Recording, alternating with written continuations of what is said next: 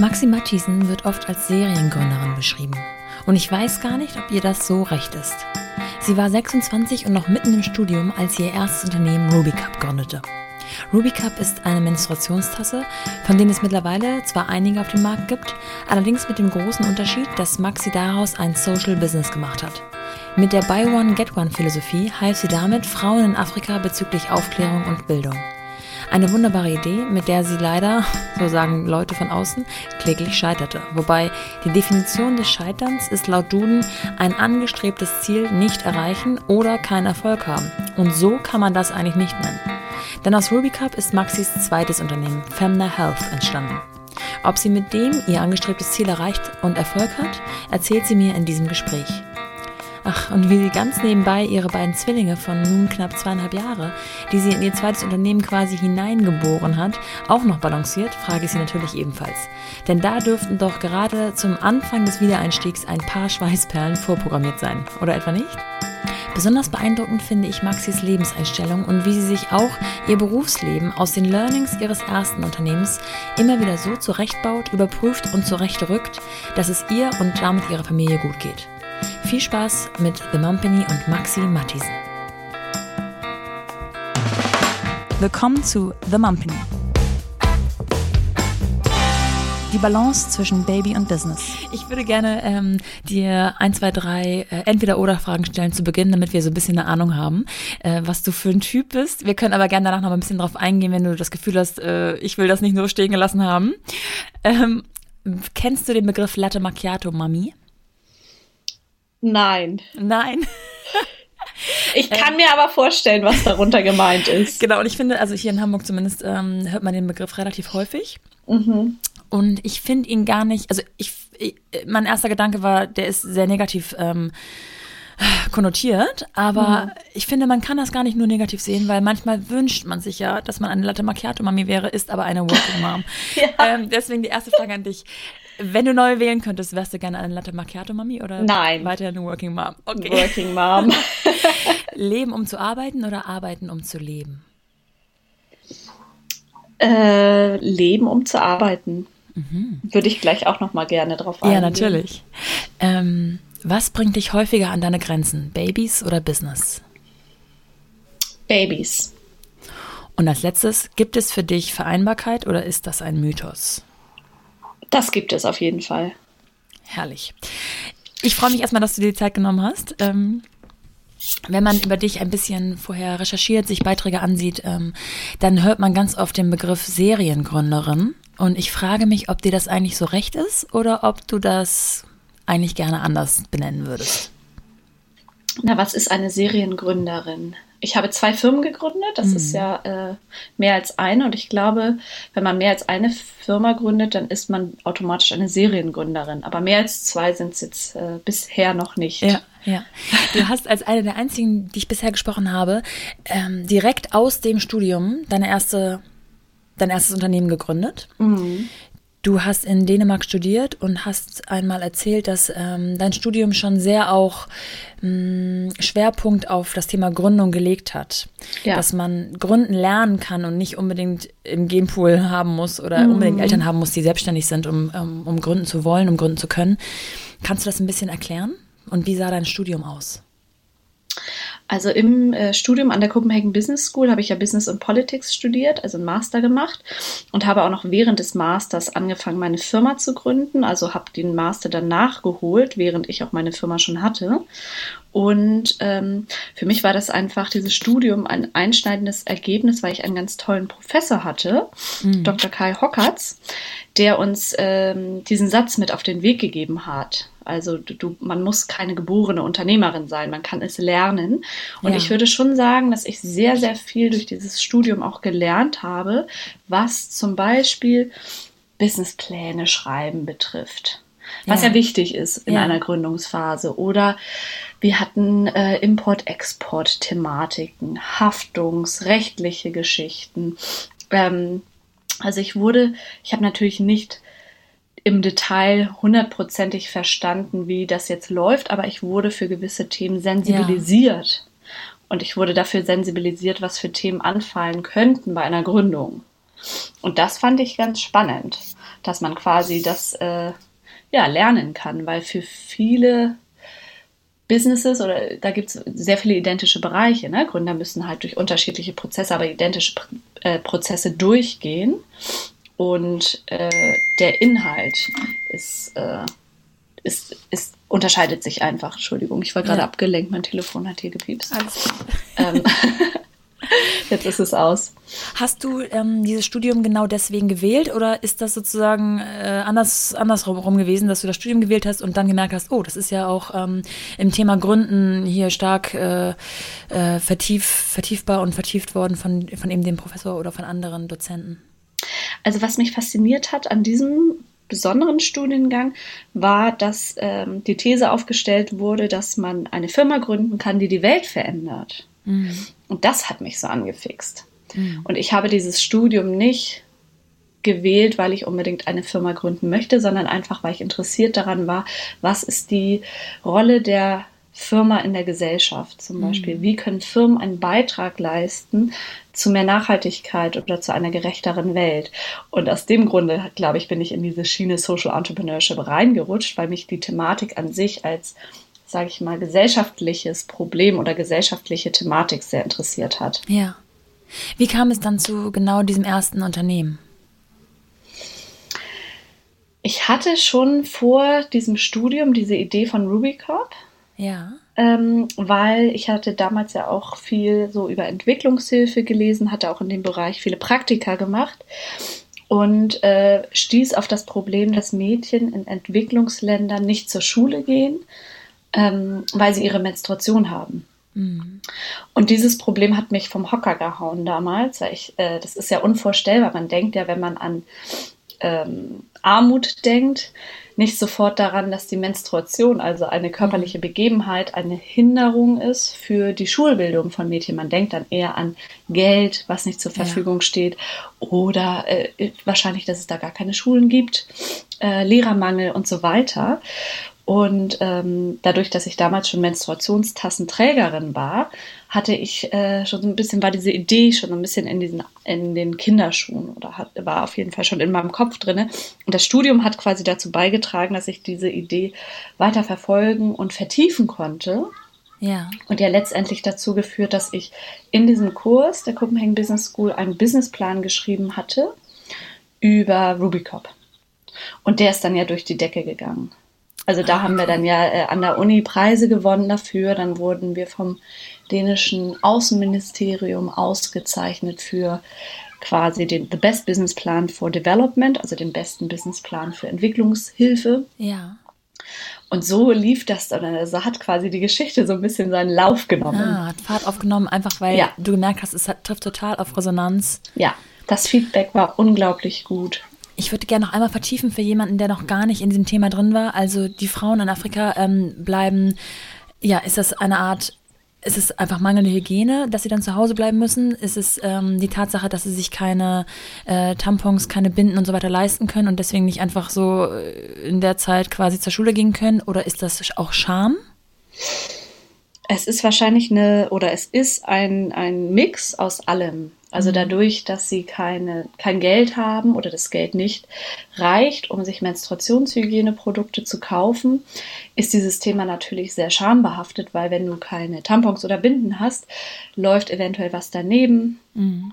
Und äh, damit einhergehend ist natürlich eine große Scham. Und mhm. aus diesem Grund, also man sagt, dass die Menstruation einer der Hauptfaktoren ist für das Fernbleiben von Mädchen aus der Schule. Mhm. Und äh, wir sprechen hier über Millionen ja. von Mädchen. Ne? Also man sagt, eins von zehn Mädchen geht aufgrund der Menstruation nicht zur Schule. Das ist ja gigantisch. Ne? Wahnsinn, ja. Ja, und diese Problematik fand ich auch ganz spannend, betrifft ja nicht nur ähm, so die Standardentwicklungsländer, sage ich mal, im afrikanischen Kontext, sondern es gibt ja sogenannte Period Poverty durchaus auch in den USA und in der UK, mhm. wo jetzt Schulprogramme gestartet werden, dass Binden und Tampons gratis verteilt werden. Ja. ja. Na, also das ist schon auch, äh, würde ich sagen, auch ein Thema, was die westliche Welt betrifft. Es ist auch in meiner Wahrnehmung ähm, passiert da eine ganze Menge aktuell. Ähm, wenn ich zurückdenke an meine Schulzeit und an meine Sexualkunde, in der das, in der das aufgegriffen wurde und da mal ganz kurz drüber gesprochen wurde, sehr schambehaftet und mit viel Gekicher, sowohl von der Lehrerin als auch dann von uns Schülern. Mhm. Ähm, das ist eigentlich unglaublich, ne? Das ist sowas, sowas Natürliches und so also Unabdingbares darüber offen reden zu können. Ja. Und immer noch so schambehaftet. Und vor allem, dass es äh, ganz normal ist und ja. gesund ist, ja. die Menstruation zu bekommen. Viele Mädchen wünschen sich ja, dass sie den niemals bekommen, aber das würde ja bedeuten, dass sie krank sind und dass ja. sie äh, mit ihrem Körper irgendwas äh, nicht in Ordnung ist. Aber ich finde auch, also das ist ganz wichtig, dass wir, es gibt ja so Movements jetzt neuerdings, äh, die äh, laufen immer unter bestimmten Hashtags. Einer heißt ja Normalize Period, also die Periode zu normalisieren oder dieses End-Period Poverty, von dem ich sprach. Ähm, Break the Bloody Taboo ist ein Rubicop-Hashtag, ne, wo wir gesagt haben, wir müssen einfach das Tabu um die Periode auch ähm, äh, brechen und damit einhergehen, fand ich auch, oder finde ich auch ganz wichtig, dass man einfach ähm, das Frauenbild äh, auch anders darstellt. Also es gibt ja inzwischen glücklicherweise unterschiedlichste Firmen, die äh, Frauen als Hauptzielgruppe haben, mhm. die endlich mal ähm, eine Diversität auch von Frauenkörpern abbilden. Ja. Dicke, dünne, blonde, lockige, ja. mit äh, Sommersprossen, mit Brille, ähm, mit Behinderungen, also dass wir einfach ja. wegkommen von diesem Barbie-Modell-Typ äh, der Frau und ähm, ich glaube, dadurch, dadurch trägt man auch einen großen Beitrag zu dem zu der Selbstbewusstseinsbildung von Mädchen bei. Ja, absolut. Und ich finde, das ist auch nochmal ein interessanter Punkt, wo zum Beispiel Firmen wiederum in der Verantwortung sind. Nicht nur was die Produkte betrifft, aber auch was das Branding betrifft. Mhm. Mhm. Also wie stelle ich den Frauenkörper da in meiner Produktwerbung? Ne? Und da finde ich, hat sich sehr, sehr viel getan in den ja, letzten fünf Jahren. Mhm. Dass man wirklich, ähm, und das scheint ja auch ökonomisch sich zu rentieren, dass ja. sich auch die unterschiedlichsten Gruppen von Frauen jetzt plötzlich angesprochen fühlen. Es gibt ja jetzt Make-up-Brands, die durch die Decke gehen, die einfach das erste Mal in der Geschichte der, äh, äh, der Vereinigten Staaten als Zielgruppe schwarze Frauen haben. Ja, unglaublich, dass das jetzt erst passiert. Das fand ich. ja, dass es vorher immer nur weiße Models ja. waren. Es ist wirklich, ähm, und das sind ja häufig Startups, ähm, die dann so quasi Indie-Startups, ne, also die quasi ähm, ja über Instagram auch groß werden und nicht etablierte Kosmetik-Brands sind, die dann so diese Nischen, in Anführungsstrichen, das sind ja riesen, riesen Nischen, ja. äh, entdecken. Und ähm, ich finde, das trägt auch dazu bei, dass ähm, ja so eine Art Diversität in was die, was äh, so die Frauen betrifft, irgendwie ja. abgebildet wird, auch in der, auch in der Unternehmenswelt. Ja. Ja, apropos Nischen, die du gerade ansprachst, ähm, ich würde gerne noch ein bisschen weiter darauf eingehen, wie dann sozusagen das Ganze wirklich zu einem Unternehmen wurde und ähm, ob ihr das sicherlich auch mal vor dem einen oder anderen äh, externen Partner gepitcht habt, der vielleicht gesagt hat, das ist für mich nichts, weil das ist ein Nischenprodukt, wo ich nur drüber lachen kann. Denn die Hälfte der Bevölkerung ist nun mal eine Frau und hat im besten Fall auch eine Menstruation.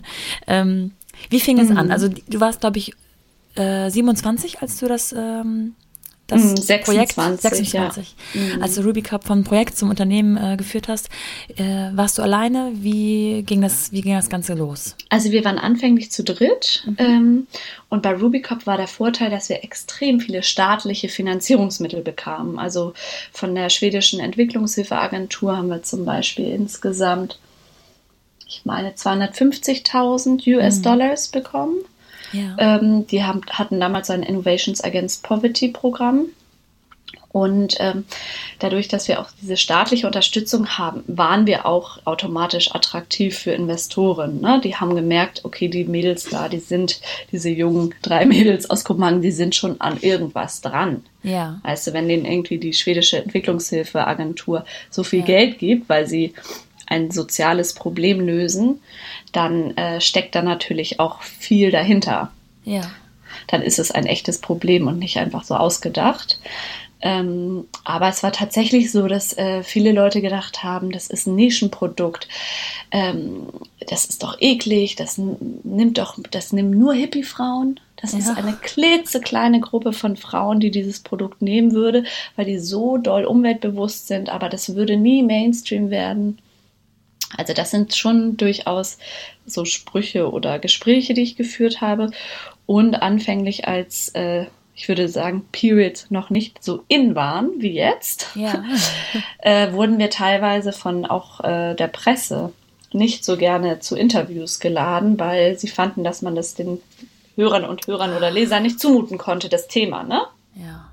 Also äh, natürlich so ganz speziell das Manager-Magazin, das war dann, äh, hat uns dann erstmal kontaktiert, dann wieder abgelehnt.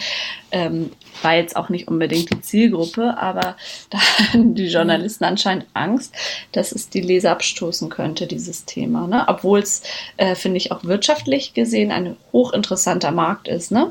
Ja, total. Hat euch das eher also Klopapier und Binden motiviert? motiviert? Ähm, so, so, zu sehen, dass man vielleicht da auch an erstmal an Grenzen stößt oder äh, Wände, äh, Mauern eintreten muss vielleicht? Ich würde sagen, Absagen sind nie schön. Hm. Du, du fängst an, du weißt, äh, du bist jung, du hast noch keinen guten Track Record, also du hast deine Idee noch nicht, du hast dieses Proof of Concept noch nicht. Und äh, wenn dann Absagen kommen, das ist immer, fühlt sich, glaube ich, nie als äh, also bei mir auf jeden Fall, immer erst ein bisschen als Rückschlag an. Mhm. Im Laufe der Jahre weiß man dann, dass äh, Absagen auf jeden Fall dazugehören und ich kenne kein Business, was nicht niemals Absagen bekommt, also sei es Absagen von Investoren, Absagen von Journalisten, Absagen von wichtigen Vertriebspartnern etc. Mhm. Ähm, aber damit muss man erstmal umzugehen lernen und nicht direkt denken, oh, ähm, das Thema interessiert keine Frau oder keinen Mann oder äh, wir sind nicht investment ready. Also Absagen gehören hundertprozentig zum Gründen dazu. Ja. Und die Kunst ist, glaube ich, besteht einfach daran, sich nicht vom Weg ableiten zu lassen oder sich nicht, äh, nicht zu doll demotiviert, ja. demotivieren zu lassen, und, sondern einfach seinen Weg weiter zu verfolgen und weiterzumachen. Ja.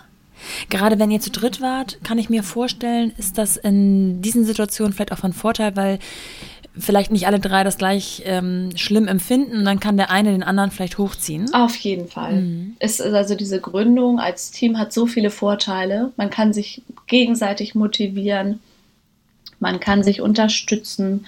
Ähm, unterschiedliche Personen haben ja auch unterschiedliche Fähigkeiten. Ja. Man kann sich so ein bisschen besser aufteilen, ne? was ja. auch diese, diese Gründungsbereiche betrifft. Das hat sehr, sehr viele Vorteile, hat aber auch Nachteile. Darüber mhm. habe ich ja auch ganz offen schon gesprochen, dass bei äh, Rubycop das ja leider äh, dann äh, im Gründerteam in die Brüche ging ja. aufgrund äh, von unterschiedlichen Faktoren. Und ich ja jetzt bei Femna auch äh, die alleinige Gründerin bin und ich finde, dass das auch sehr gut funktioniert. Mhm. Und dass Mitarbeiter das auch, was sonst Gründerteams äh, vielleicht abfedern, auch durchaus auch abfedern können. Ja. Ja, absolut. Das finde ich auch gerade so spannend, ähm, dass du viele Dinge von zwei Seiten tatsächlich selber beurteilen kannst. Äh, wir gehen da gleich noch mal ein bisschen mehr drauf ein. Du hast nämlich jetzt Rubicop ähm, sozusagen noch nicht als Mutter gegründet und mhm. äh, kennst aber jetzt auch die Seite, wie es ist, ein Unternehmen zu führen, wenn man schon Mutter ist. Ähm, wir müssen aber bei Rubicop noch ein bisschen weiter bleiben. Äh, war das Ganze noch während deines Studiums oder hat das dann nach Abschluss erst so richtig ähm, in der Umsetzung, ja, in der Umsetzung mhm. auch. Also wir haben, ich habe Rubicop 2011 gegründet, 2013 meine Masterarbeit geschrieben. Ah ja. Und das Unternehmen war schon full and running äh, mhm. ab 2011. Wir haben ja allerdings äh, im Jahre 2013 Anfang auch pivotiert, also wir haben gepivotet, sagt man ja auf Englisch, ja. also unseren Unternehmensweg umgestellt oder die Strategie.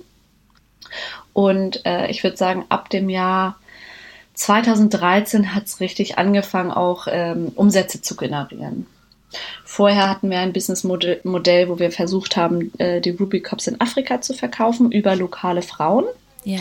Gruppen auch teilweise und haben ja dann gemerkt, dass es sich für diese Frauen nicht rentiert, weil bei einem Ruby Cup bekommt die Frau eine Kundin, aber die Kundin kommt ja nicht wieder, Ja. weil das Produkt, Produkt so nachhaltig ist. Es hält sich ja zehn Jahre und die Aus, also die, sage ich mal, diesen educational effort, also die, das, das, was an Aufklärungsarbeit mit dem Verkauf verbunden war, war so gigantisch, weil es ein komplett neues Produkt war, Ja. ähm, dass sich das auch finanziell nicht gelohnt hat. Ja. Für unsere Verkaufsfrauen und für uns als Firma auch nicht. Und das dritte Problem war, dass häufig sich Mädchen, die wir eigentlich erreichen wollten, äh, den Kopf nicht leisten konnten, obwohl er auf zehn Jahre gerechnet natürlich ein immenses Kostenersparnis darstellt. Mm, Einfach aus äh, dem Grunde heraus, dass äh, es so eine Cashflow-Problematik gibt. Ja. Also Frauen haben ein, zwei Dollar pro Tag zur Verfügung und investieren nicht. Ja. Das heißt, man lebt vom, von der Hand in den Mund Mhm. quasi und kann nichts sparen. Das Mhm. heißt, eine Investition von 5 Dollar, die wir nehmen mussten, um überhaupt die Kosten zu decken vom Rubicop, war nicht drin. Mhm. Obwohl eine Packung Binden, die einen Monat hält, auch bei 1, 2 Dollar waren. ja, das ist verrückt.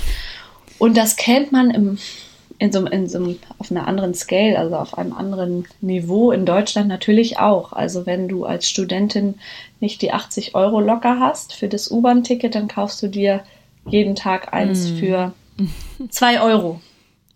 Ne? Weil einem 80 Euro als eine große Summe äh, vorkommt. Ja, oder man kauft sich eine günstige Jeans, die dann nach zwei Monaten kaputt Ja. geht, anstatt eine teure, die dann länger hält. Ne? Also dieses Ja. ganze, ähm, finde ich ja so einen tollen Spruch.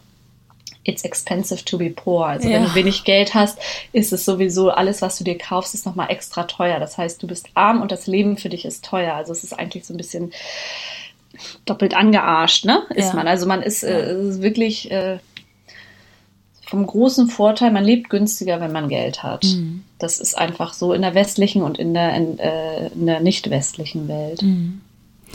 Mm, Und dieses Netzwerk, was ihr euch dort aufgebaut habt, um ursprünglich ähm, diese Cups an die Frauen zu bekommen, inklusive der Aufklärung, wie habt ihr dieses Netzwerk aufgebaut? Also ich vermute, ihr wart vor Ort. Ähm, Ja, ich habe zwei Jahre lang in Kenia gewohnt. Äh, Wir hatten ja dort auch eine lokale Firma, weil um zu importieren brauchst du eine Legal Entity, also eine Firma vor Ort. Du kannst Ja. nicht zum Beispiel einfach als Maxi Mattisen 10.000 Rubicops aus China Ja. äh, importieren zum Beispiel.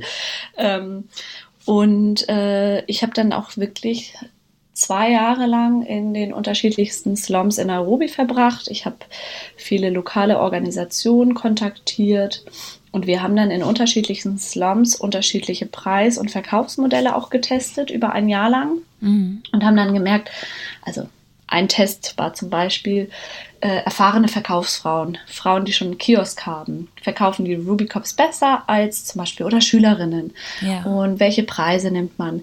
Kann man den Kopf anzahlen? Äh, Und das haben wir alles getestet und äh, da hat kein Modell so richtig funktioniert, weil zum Beispiel dieses Anzahlen extrem kompliziert ist vom bürokratischen Aufwand her, weil du natürlich ähm, dir merken musst, welche Frau hat jetzt welchen, wie viel Geld schon bezahlt, Ja. um den Kopf abzubezahlen.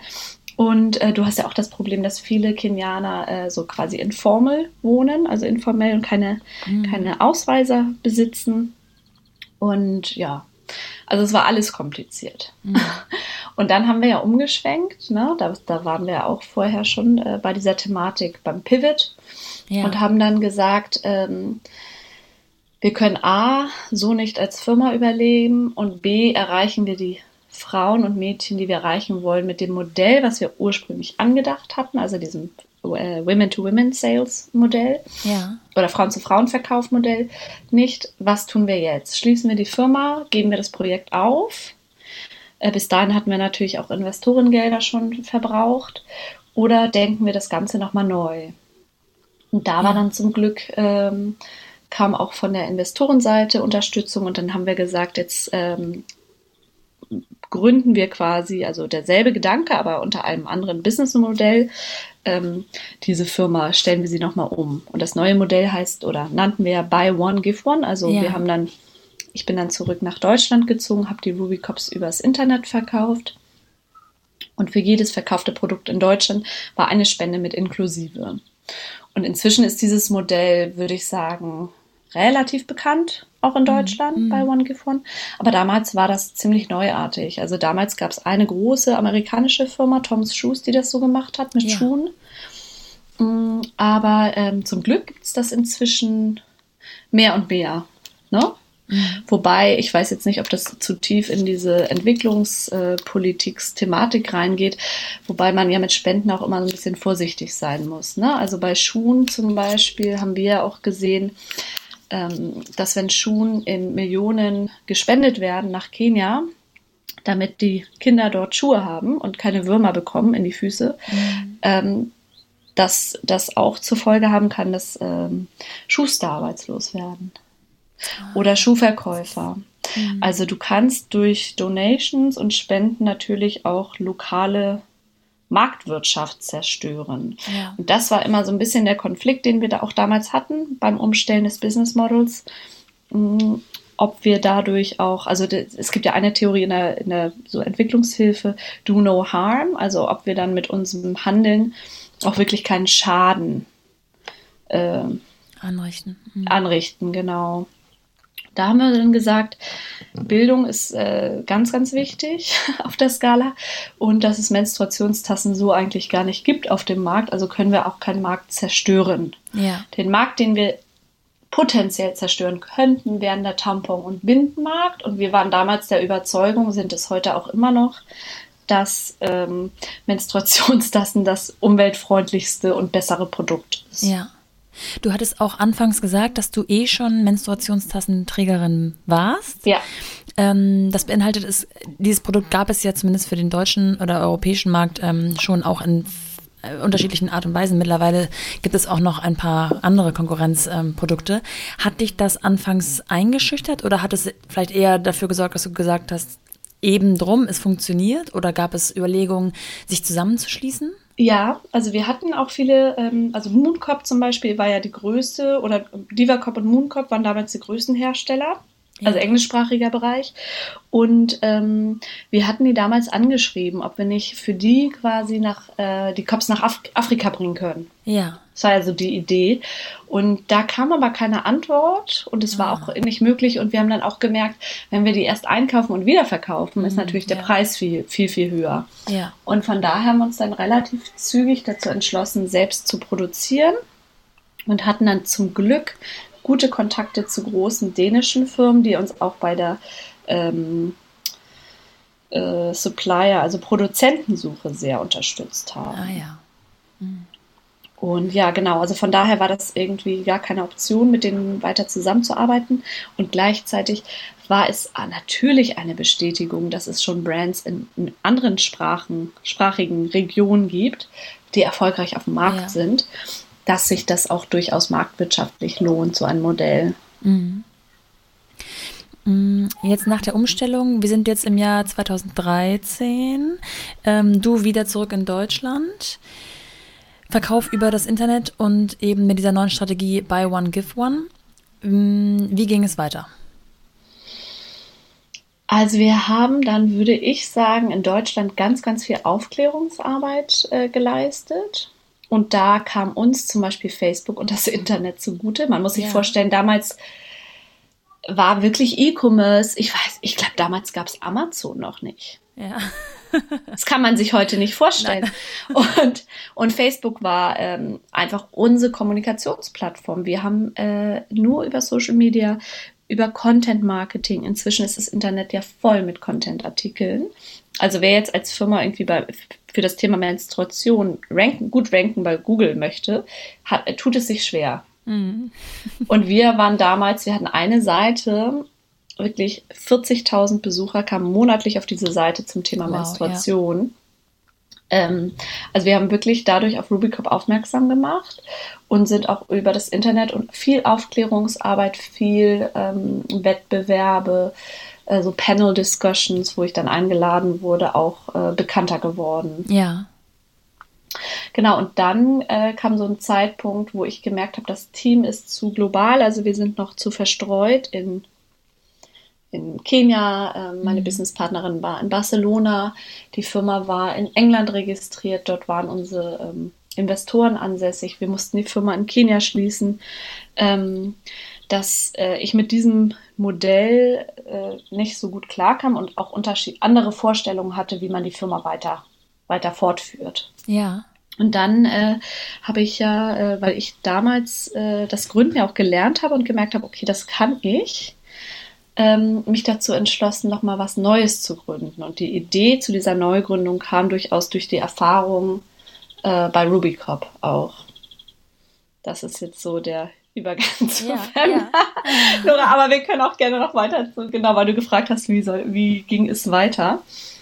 Mhm. Nee, also ich finde es ganz spannend, weil eben Femna als dein zweites und vielleicht mittlerweile, erzähl du es mir lieber genauer, ähm, großes Unternehmen ist ja eigentlich mhm. entstanden aus Ruby Cup. Also klar, du hattest diesen, diesen Wunsch und Gedanken und dieses Spirit mit dem Gründen in dir, aber vielleicht wäre Femna ja gar nicht entstanden, wenn es Ruby Cup nicht gegeben hätte, richtig? Genau, genau. Also bei Ruby Cup habe ich gemerkt, dass wir, wir bekamen unzähligste Anfragen von Frauen zu ihrem Zyklus. Ja. Und ihrem Körper. Und was tue ich bei Schmerzen während der Periode? Was ist bei, äh, wie kriege ich meine PMS weg? Und die da haben euch geschrieben, einfach über die Website, über Über E-Mails. Mhm. Ja, die haben sich einen Rubicop gekauft und dazu dann noch Zyklusfragen gestellt, weil sie dachten, die hatten uns, haben uns anscheinend als Experten ja. für Frauengesundheit wahrgenommen. Ja. Und damals wurde mir klar, dass ähm, ja, ich weiß auch nicht, warum fragen uns, warum stellen uns Frauen diese Fragen? Wir sind ja keine Ärzte oder keine ja, äh, Spezialisten in diesem Bereich. Und ähm, dass Frauen durchaus offen sind für so eine Online-Auskunft, wurde mir mhm. damals klar. Also weiß man ja auch vorher nicht. Und dass dieser, dass es unglaublich viele Fragen gibt. Also das ist einfach Aufklärung. Das ist anscheinend auch so ein Bereich ist, der jetzt nicht abgedeckt wird durch die Schule oder durch auch vielleicht eventuell die Gynäkologin. Mhm. Ähm, ja, und dass das einfach sehr convenient ist, ne, übers Internet einfach Fragen zu stellen, da darauf per, per E-Mail eine Antwort zu bekommen. Ja.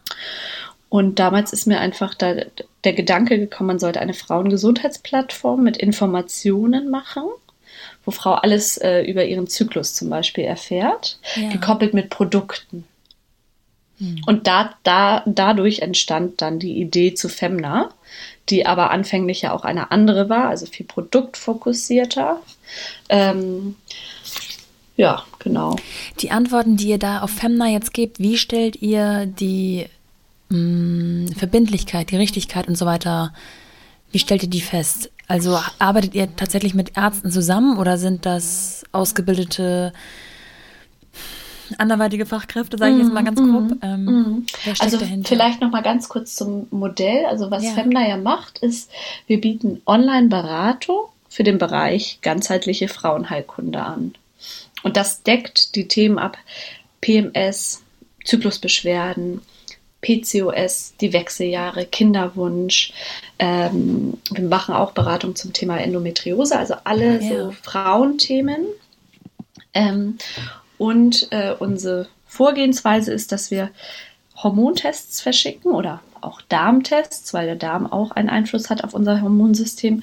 Und die Frauen können sich anhand dieser Tests zu Hause testen. Also die Hormontests äh, funktionieren via Speichelprobe, ja. die Frauen dann einschicken in unser Partnerlabor, wo sie, wo diese Speichelprobe zum Beispiel ausgewertet wird oder im Fall des Darms die, die Darmprobe. Und ähm, die Ergebnisse können unsere Beraterinnen dann online einsehen und anhand dieser Ergebnisse, also im Falle von äh, dem Hormontest ist es zum Beispiel, wenn der Progesteronwert im Verhältnis zum Östrogenwert zu hoch oder zu niedrig ist, ist es sehr aussagekräftig. Und anhand dieser Ergebnisse kann man dann sagen, was getan werden kann, mhm. um Linderung oder Verbesserung der Gesundheit zu erzielen. Ne?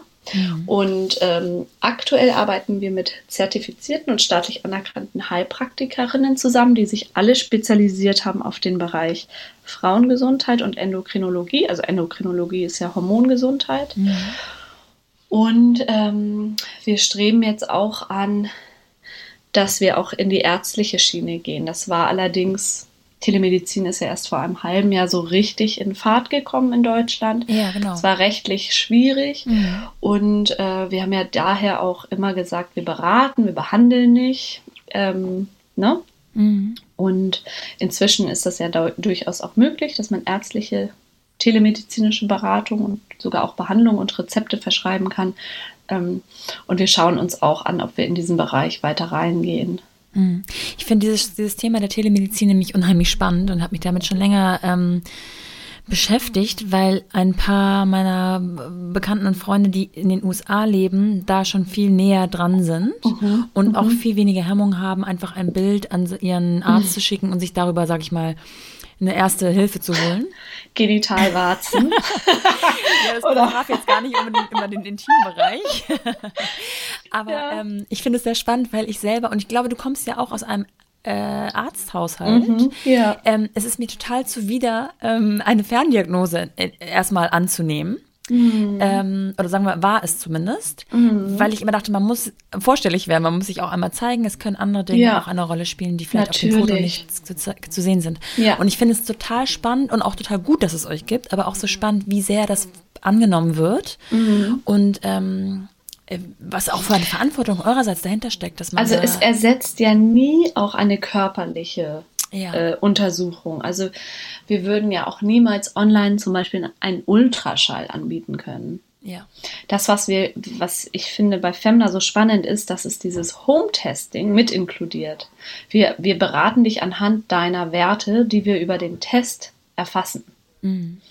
Ne, da brauchen wir jetzt zum Beispiel nicht, ähm, ja, natürlich, wenn eine Frau ein äh, ein starkes Alkoholproblem hat und das während dieser Telemedizinberatung nicht sagt, mm, dann ist es genau. doch durchaus schwieriger, auch zu, äh, vielleicht eine gute Diagnostik herzustellen. Ähm, das vielleicht riecht man diese Fahne oder sieht es anders im persönlichen Gespräch. Ja. Ne?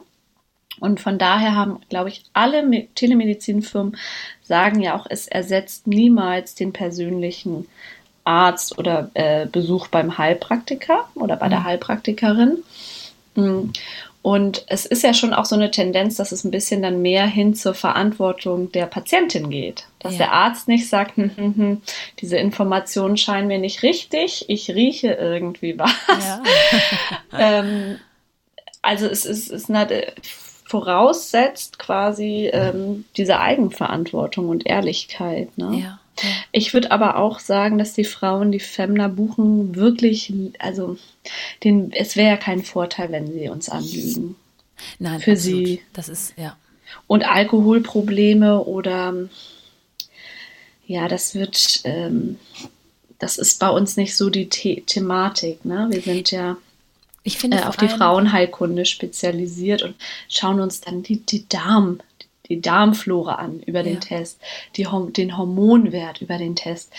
Das ist jetzt nicht so wie, weiß ich auch nicht, ja, die Gynäkologin, die vielleicht ähm, per Telemedizin irgendwie eine Schwangerschaft feststellen muss. Das wäre ja gar nicht möglich. Ne? Also ja. die Telemedizin hat durchaus ihre Begrenzungen und ich glaube, dessen muss man sich als Firma unbedingt auch bewusst sein. Ne? Ja.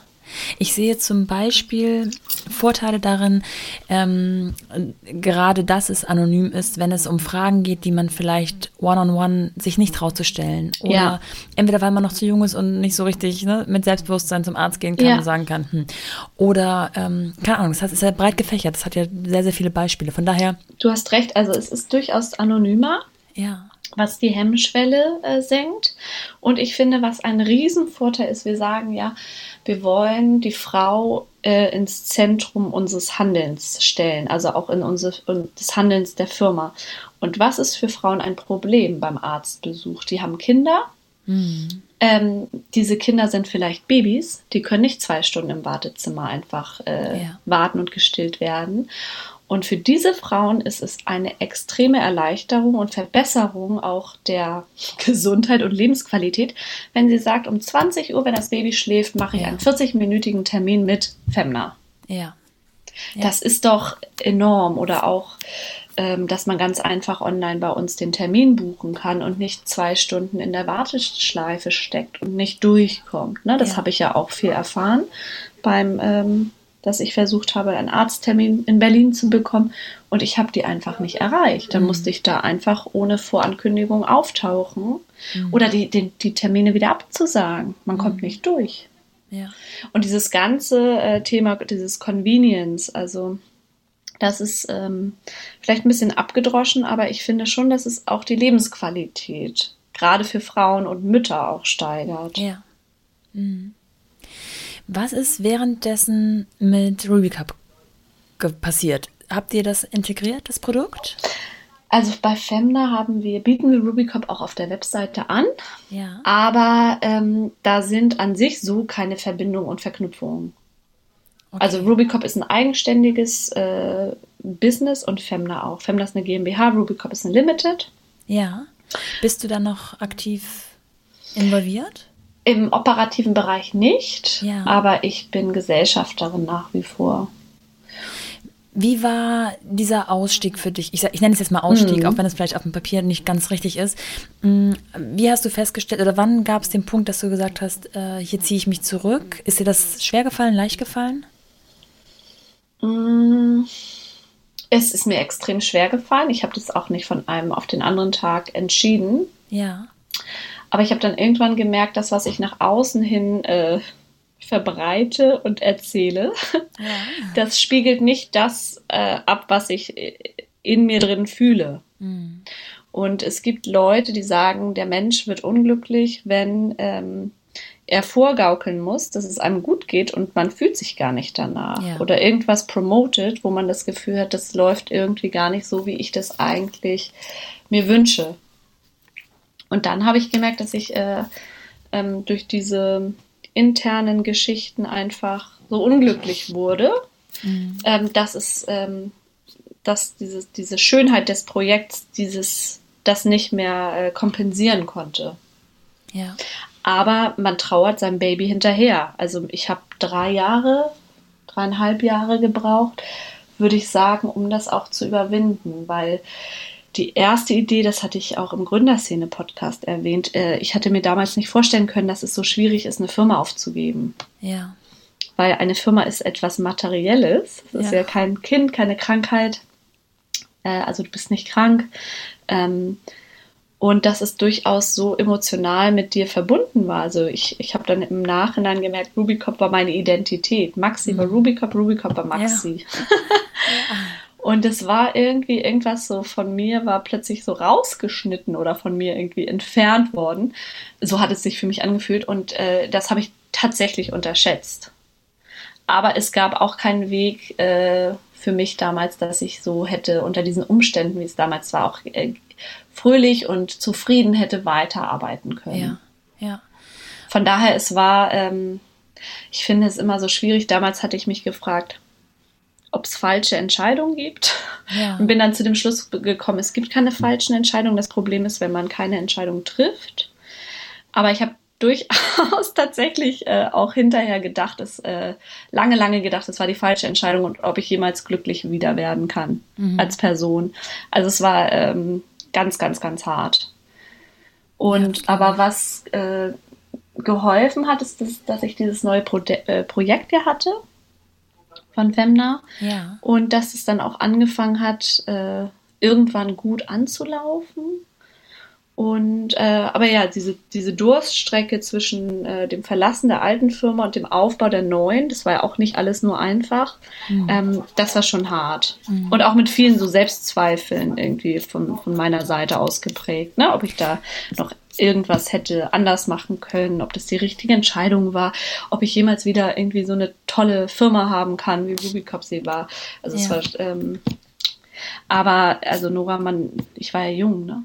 Also man ja, ist jung, man trifft irgendwelche Entscheidungen im Leben und man weiß irgendwie nie vorher, wie es sich dann tatsächlich mit so einer Entscheidung auch anfühlt. Mhm.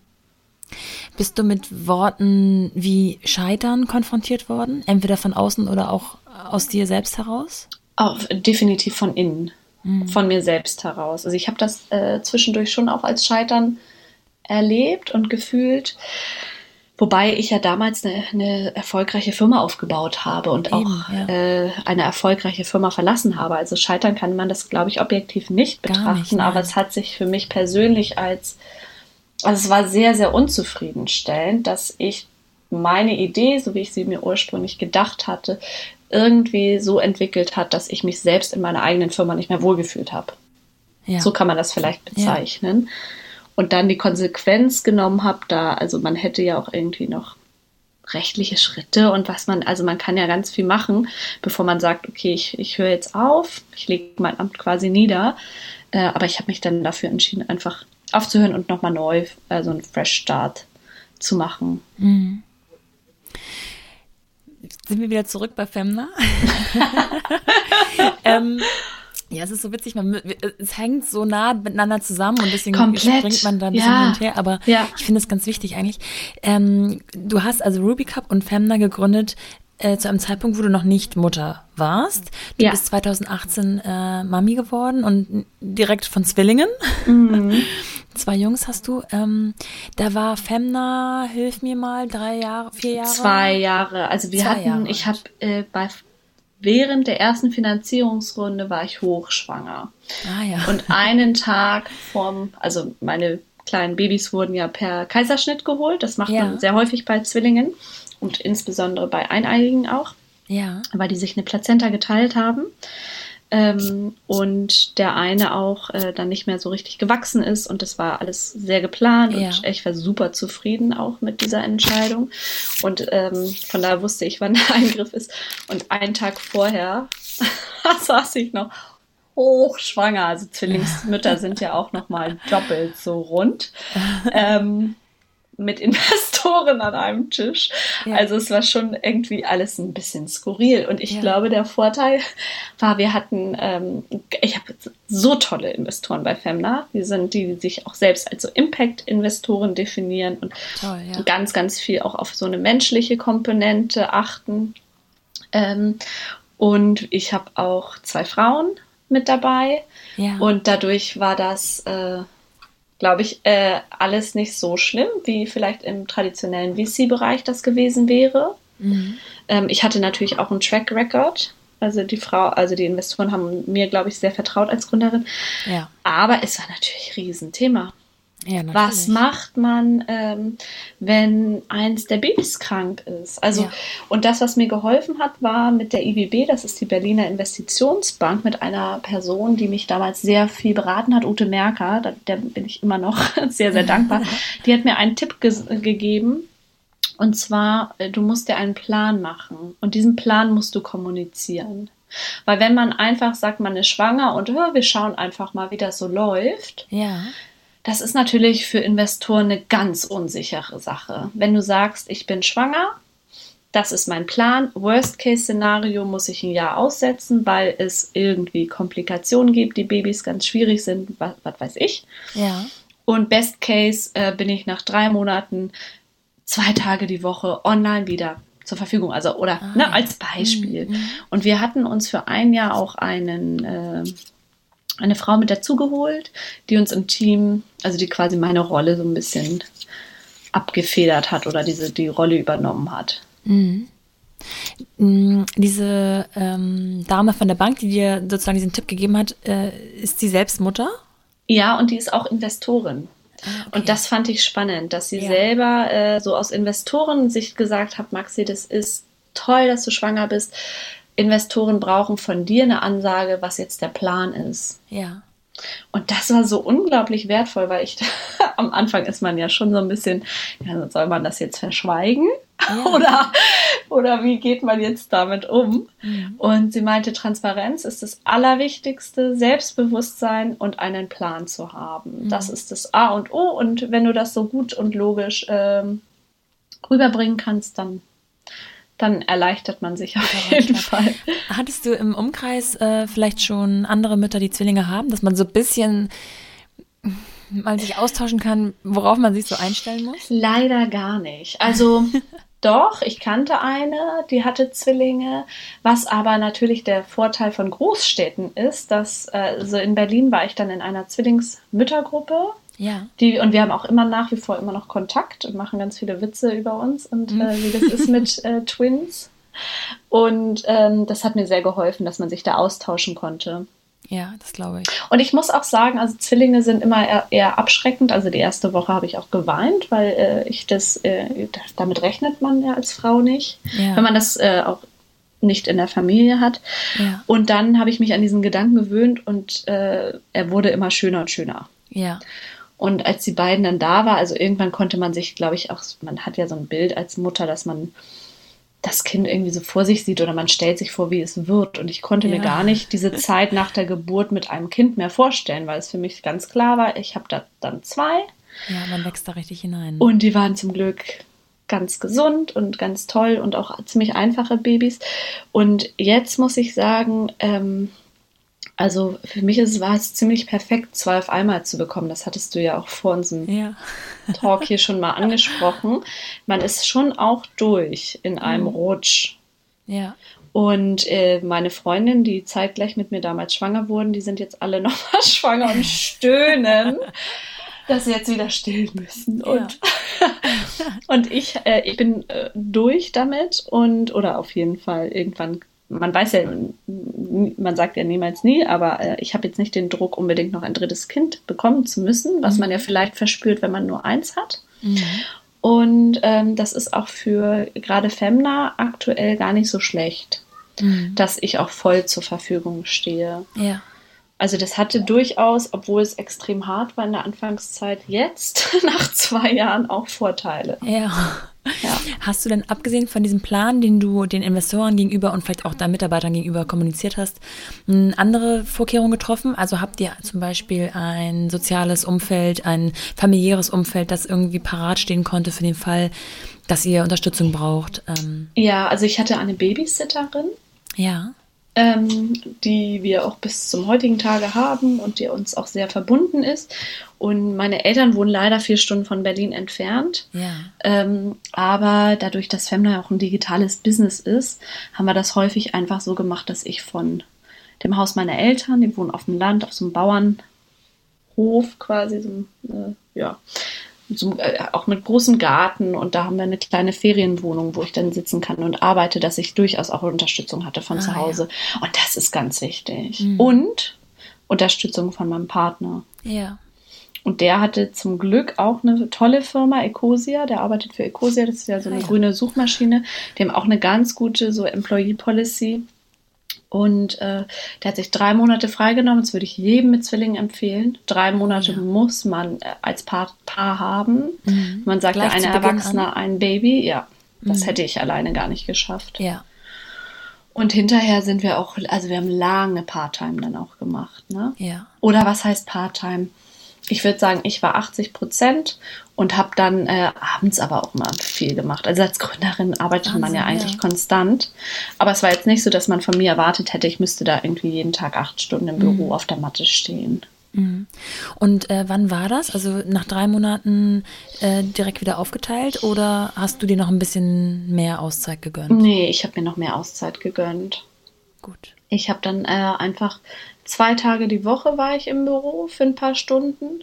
Mit man den beiden stillt, nee, ohne. Mhm. man stillt ja auch noch. Ne? Ja. Ich bin dann immer hin und her geflitzt. Mein, mein äh, das war echt so eine, diese Zeit nenne ich die Flitzzeit. Also ich Ja. bin wirklich von einem Ort zum anderen gehechtet und es war auch echt teilweise stressig, nicht nur schön, weil ich Ja. auch häufig in Mitarbeitergesprächen, da ist es ja schon wichtig, dass, die, dass man sich Zeit nimmt und zuhört und auch wenn es mal vielleicht nicht um die Sache geht, dass man da nicht direkt abbricht und sagt, so worum geht's jetzt. Ja. Also, ähm, es war schon, glaube ich, nicht so einfach auch für alle Beteiligten, dass ich immer auf dem Sprung war. Und für mich auch nicht so einfach, dass ich immer hin und her gehetzt bin zwischen Babys und Business. Ja, ja. ja. Ja, das ist natürlich der schmale Grat ähm, des äh, zufriedener Machens, weil man was anderes macht oder eben die Schweißperlen auf der Stirn zu haben und zu denken, es ist mir eigentlich alles zu viel, ich bin noch nicht so weit und äh, dann eben mehr Stress zu empfinden als tatsächlich ähm, Euphorie. Ja, ja, also bei mir war es doch äh, tatsächlich so, ich habe die Arbeit irgendwie plötzlich als Wellness und Erleichterung empfunden, einfach, Ja. dass ich mal wegkommen konnte von diesem Babyalltag. Ähm, aber es hatte auch natürlich diese andere Komponente, dass man immer so ein bisschen gehetzt ist. Ja. Also ich glaube, diese äh, Latte Macchiato oder Kaffee Latte Mami, das fällt, also das habe ich ja auch drei Monate genossen, mit Mhm. meinem Freund dann auch zusammen. Aber irgendwann wäre mir die Decke auf den Kopf gefallen. Also Ja. was redet man dann mit anderen Muddis Ja. zum hundertsten Mal wieder über seine Kinder? das bin ich. Ich brauche ja. mehr, äh, ich, ich brauche, also ich brenne auch dann für so inhaltliche Fragen, auch die sich nicht nur um Kinder drehen. Ja. Und von daher wäre mir das, äh, ja, wäre das nichts für mich gewesen. Aber das, sowas weiß man im Vorfeld auch immer nicht. Nee, stimmt. Man weiß auch manchmal gar nicht, was man für eine Art Mutter wird. Das wäre und, und was für Kinder man bekommt. Und was für Kinder man ne? bekommt. Also es mhm. gibt ja auch Kinder, die vielleicht ganz, ganz viel Nähe einfach brauchen. Und äh, vielleicht ist das auch wiederum der Vorteil von Zwillingen. Die hatten sich beide ja auch immer. Ja. Mhm. Also das habe ich auch bei der Kita-Eingewöhnung gemerkt. Die haben einfach so eine Grundsicherheit dadurch, dass sie immer ihren Bruder mit dabei haben, mhm. dass es eventuell sogar auch Vorteile hat, ne, auch im Business, ja. dass die Kinder dann so eine, so eine Grundstabilität irgendwie mitbringen. Ja. So eine Grundsicherheit, weil der Bruder immer, immer da ist. Ja, stimmt. Also in meinem Fall der Bruder, ne? Ich habe ja zwei Jungs. Ja, ja, genau. Mhm. ähm, nach welcher Zeit bist du dann tatsächlich wieder auf 80 oder für wie viel Prozent bist du heutzutage, würdest du sagen? Finde ich auch eine ganz spannende Frage. Ich würde sagen, ich bin immer noch keine hundertprozentig äh, arbeitende Businessfrau. Ich weiß auch gar nicht, ob das überhaupt notwendig ist. Ich würde auch ja. gerne versuchen, das so beizubehalten, dass ich aktuell mir zum Beispiel den Freitagnachmittag frei halte. Ja. Weil ähm, man als Mutter ja so wenig Zeit für sich hat. Mhm. Und dann habe ich es schon mal so gehabt, dass ich irgendwie Freitagmorgen bin ich an den Schlachtensee gefahren, bin eine Stunde geschwommen und dann wieder zurück und habe dann am 14 Uhr nochmal zwei Stunden mich an die Mails gesetzt. Also sowas. Mm, ich habe dann nicht so den Druck, dass ich habe ich jetzt gelernt, auch dass es das durchaus bei anderen Startups und Gründern gibt, die ein schlechtes Gewissen haben, wenn sie nicht 80 Stunden pro mm. Woche arbeiten, weil sie dann das Gefühl haben, sie setzen die, die, die Firma aufs Spiel. Mm. Und ich glaube, als Mutter, was ein Vorteil ist, wir haben auch viele Mütter im Team, wir sind extrem auf Prozesse und auf Effizienz fokussiert. Mm. Und ähm, das kauft einem natürlich viel Freiraum, aber diesen Freiraum muss man sich dann auch nehmen ne? und dann nicht ja. direkt mit anderen Sachen wieder vollstecken. Und das funktioniert für mich ganz gut. Also ich hatte nie das Gefühl, dass ich irgendwie knapp vom Burnout bin oder total überfordert. Aber das ist auch, glaube ich, durch die Erfahrung von Rubicop bin ich etwas insgesamt etwas entspannter geworden. Mhm. Hast du da irgendwelche Methoden entwickelt, die, ich weiß nicht, dreimal ein, fünfmal ausatmen oder irgendwas, die dich so in akuten Situationen, sowohl beim ba bei den Babys als auch beim Business äh, erden? ja, also ich glaube, das Wichtigste ist natürlich, unangenehme Dinge häufig abzuhaken, dass man diese nicht so vor sich ja. her schiebt. Ja. Das Zweite ist, wir machen Strukturmeetings. Häufig ist der Stress ja verursacht durch ein Chaos im Kopf. Ja.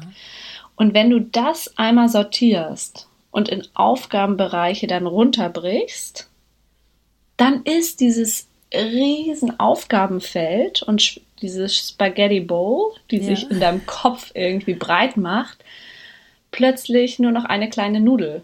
Ja, also es Struktur, Struktur, Struktur ist so ein bisschen unser Motto. Und da muss ich sagen, dass meine Mitarbeiterin, äh, Hanna, die, die steht mir da sehr zur Seite, die ist extrem strukturiert. Ja. Ich bin ja häufig manchmal so ein bisschen fahrig und kreativ und äh, so ein Visionär und das steht an und das steht an. Und mit ihr äh, kann ich diese Gedanken irgendwie sammeln und so ein bisschen in so Silos äh, verpacken. Ja.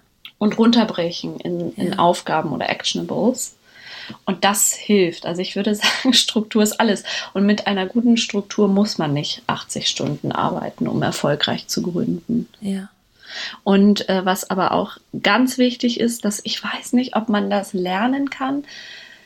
Das habe ich häufig, glaube ich, im Gefühl, ist ähm, die Arbeitsaufgaben zu priorisieren. Was ist wichtig und was ist nicht wichtig. Mhm. Und das, da hilft es auch unglaublich, das noch einmal zu besprechen. Weil Entscheidungen zu treffen ist manchmal schwierig, weil man nicht weiß, ist das jetzt die richtige, war das ist, ist ein guter Move, soll das lieber nicht tun. Mhm. Mm, und wenn man das vielleicht einmal im Team bespricht, äh, dass man dann auch, also ich lage auch meine Entscheidung nicht aus, aber wir, wir, wir schauen dann im Konsens, was macht denn für uns als Firma auch Sinn. Ja. und das ist, glaube ich, ganz hilfreich und auch ein Vorteil, wenn man seine Firma demokratisch organisiert und nicht so top-down top irgendwie ja, regieren möchte, ja. dass man dann durchaus auch Verantwortung so ein bisschen aufteilen kann. Wie groß ist euer Team aktuell? Äh, aktuell sind wir zu zehnt. Mhm. Ähm, Wobei davon ja viele Freelancen, also unsere, unsere ganzen Beraterinnen zum Beispiel, die sind ja nicht fest angestellt, die haben ihre Praxis und stellen uns dann Rechnungen. Und im, äh, im Kernteam sind wir zu fünft. Und arbeitest du ähm, vorwiegend von zu Hause aus ähm, oder seid ihr tatsächlich an einem Ort? Und wie ist das aktuell der Corona-Situation geschuldet? Ja, tolle Frage, Nora, weil durch Corona natürlich ganz viel im Homeoffice. Mhm was auch sehr, sehr gut in unserem Fall funktioniert hat. Ja. Ähm, und dadurch wurden auch so ein bisschen Gedanken bei mir geweckt, weil ich ja, äh, so, ich bin ja ein Landkind. Ja. Ähm, ob es nicht auch möglich ist, dass man zum Beispiel pendelt. Ja. Also ich in Norddeutschland, äh, nach Norddeutschland zurückkehre und dann meine Firma in Berlin beibehalte und dass man sich zum Beispiel alle zwei Wochen trifft.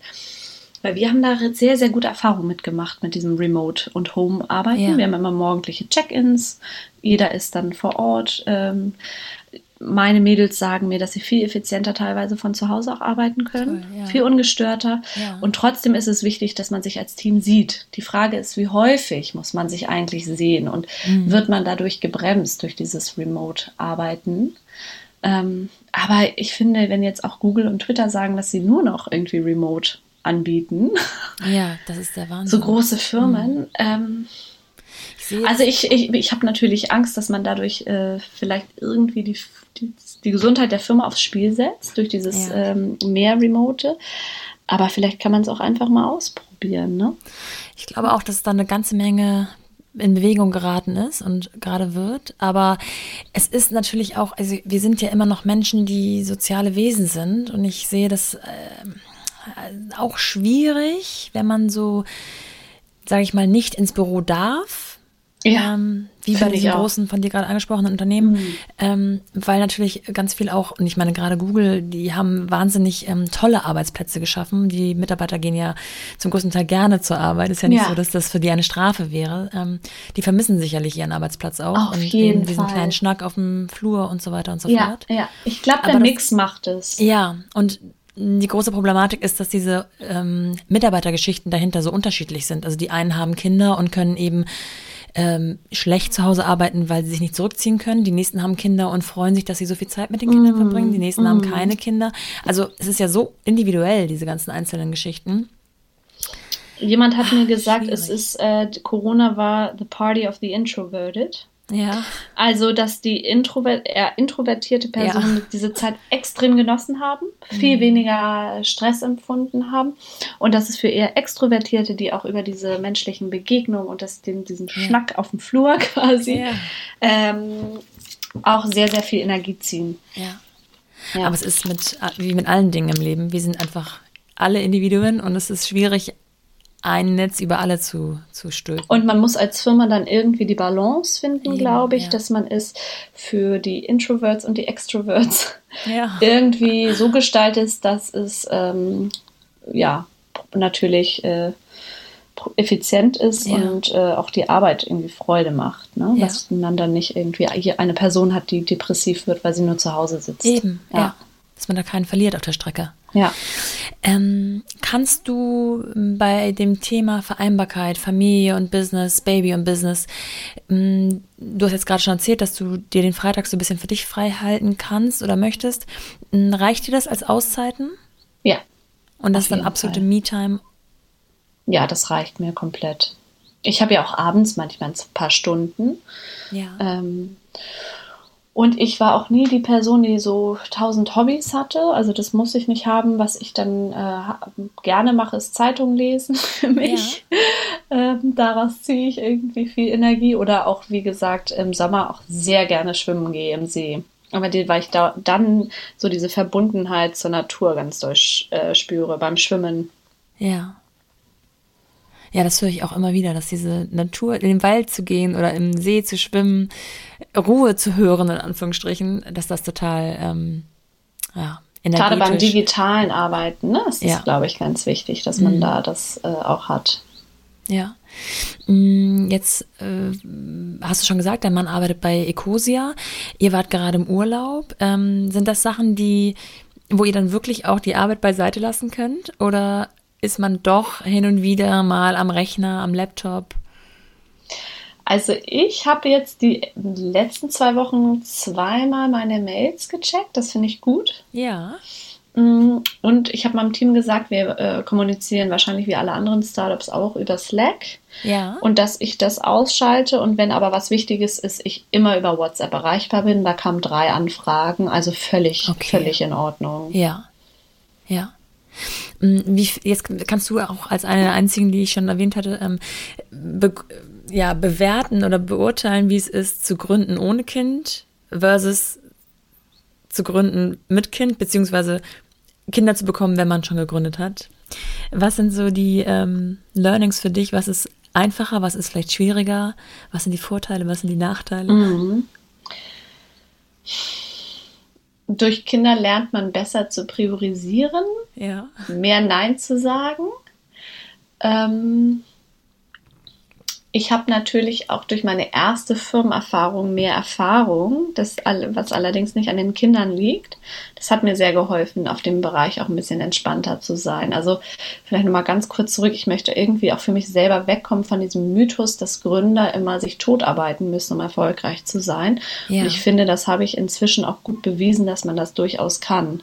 Möchte ich auch anderen Gründern mit auf den Weg geben. Ja. Ähm, und dass man auch Kinder bekommen kann und das trotzdem hinbekommt. Ja.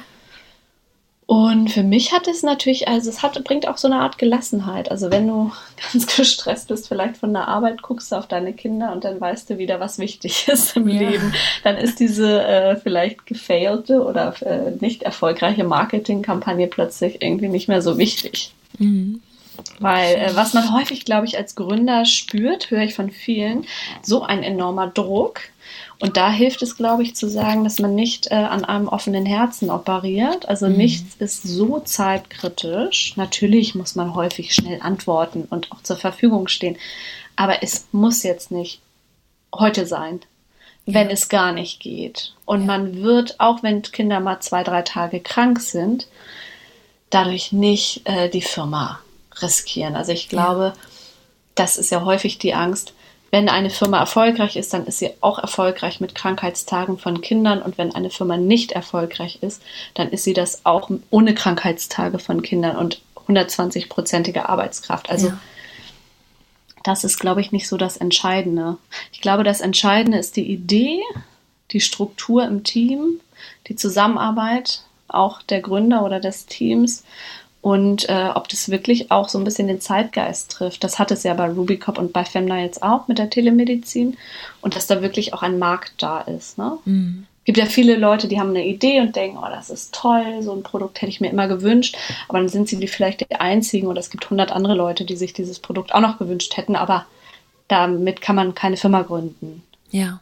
Also der Demand, der, der muss natürlich ja. da sein. Ne? Mhm. Also die Idee würde, da würde ich schon einen großen Stellenwert auch zuschreiben. Hast du deinen Traumberuf? Ja. Auf jeden Fall, trotz, obwohl es zwischendurch sehr hart ist ja. und äh, auch natürlich aufreibend und man ja. nicht diese Work-Life-Balance hat oder dieses, äh, doch, das habe ich schon, aber ich glaube nicht, dass ich irgendwie um 17 Uhr schließe ich den Computer und dann habe ich bis zum nächsten Tag frei. Ne? So ist ja. es ja nicht als Gründerin.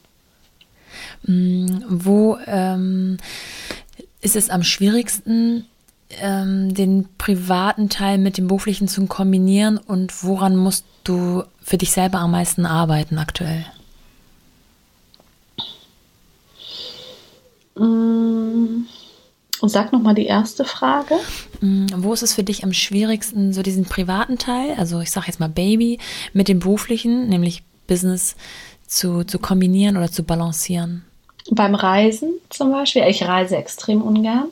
Ja. Ich bin nicht so gerne von äh, irgendwie eine Nacht äh, nicht zu Hause. Das ist, glaube ja. ich, schon ein, ein Nachteil. Ähm, aber das ist vielleicht auch gar nicht so nötig. Also wir haben ja jetzt auch gemerkt, dass man ganz viel äh, online machen kann. Ja. Ja. Mhm. Und die zweite Frage, Nora? Was ist das? Ähm, achso, ich weiß gar nicht mehr, ob das die erste oder zweite Frage war. Äh, woran du sozusagen für dich am meisten aktuell arbeiten möchtest? Also an dir selbst, was du verbessern möchtest in deinem.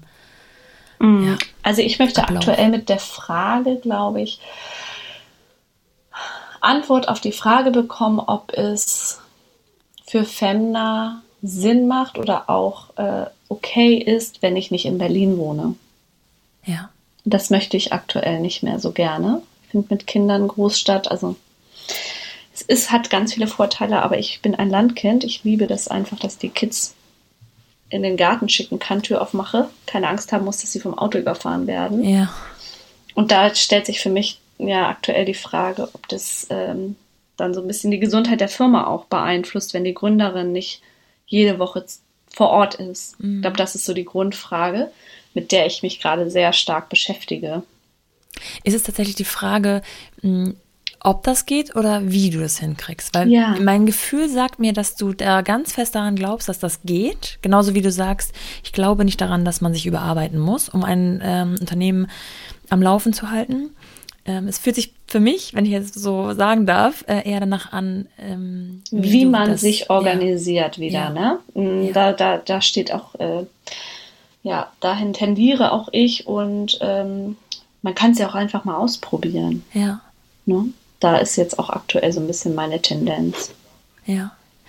Maxi, ich danke dir total. Ähm, ich hätte dich eigentlich am Ende nach äh, Ratschlägen und Empfehlungen ähm, gefragt, aber ehrlich gesagt waren hier im ganzen Gespräch schon so viele mh, tolle Denkansätze, dass ich das, glaube ich, einfach weglasse. Ha haben wir schon gehabt, ne? ja, wirklich. Ich finde besonders äh, bemerkenswert, dass mh, ja eben du so eine, also so kommt es mir zumindest vor, du so einen eigenen Fahrplan hast, wie es, wie es gehen kann und dann einfach danach guckst, danach suchst, wie man eben diese Vorstellung auch umsetzen kann. Mhm, so ein Grundvertrauen braucht ein man, glaube ich, als ja. Gründerin, ja. Ja. Und das ist natürlich nicht ausgeschlossen, dass man nicht arbeiten muss, gar keine Frage. Und dass du auch wahrscheinlich 24-7 den Kopf ähm, auch irgendwo beim Unternehmen hast, immer ja. mal wieder. Mhm. Aber dass es sich auch äh, lohnt, da seine eigenen Inseln auf zu bauen, die für sich gut sind. Ja, das möchte ich auch Müttern auf jeden Fall auf den Weg geben, dass es durchaus möglich ist. Ja. Ohne schlechtes Gewissen. Bitte. Ja. Daran können wir alle arbeiten, glaube ich. Genau. ich danke dir auf jeden Fall. Ja, Nora, ich äh, danke dir auch. Bis dann. Tschüss. Bis dann. Tschüss.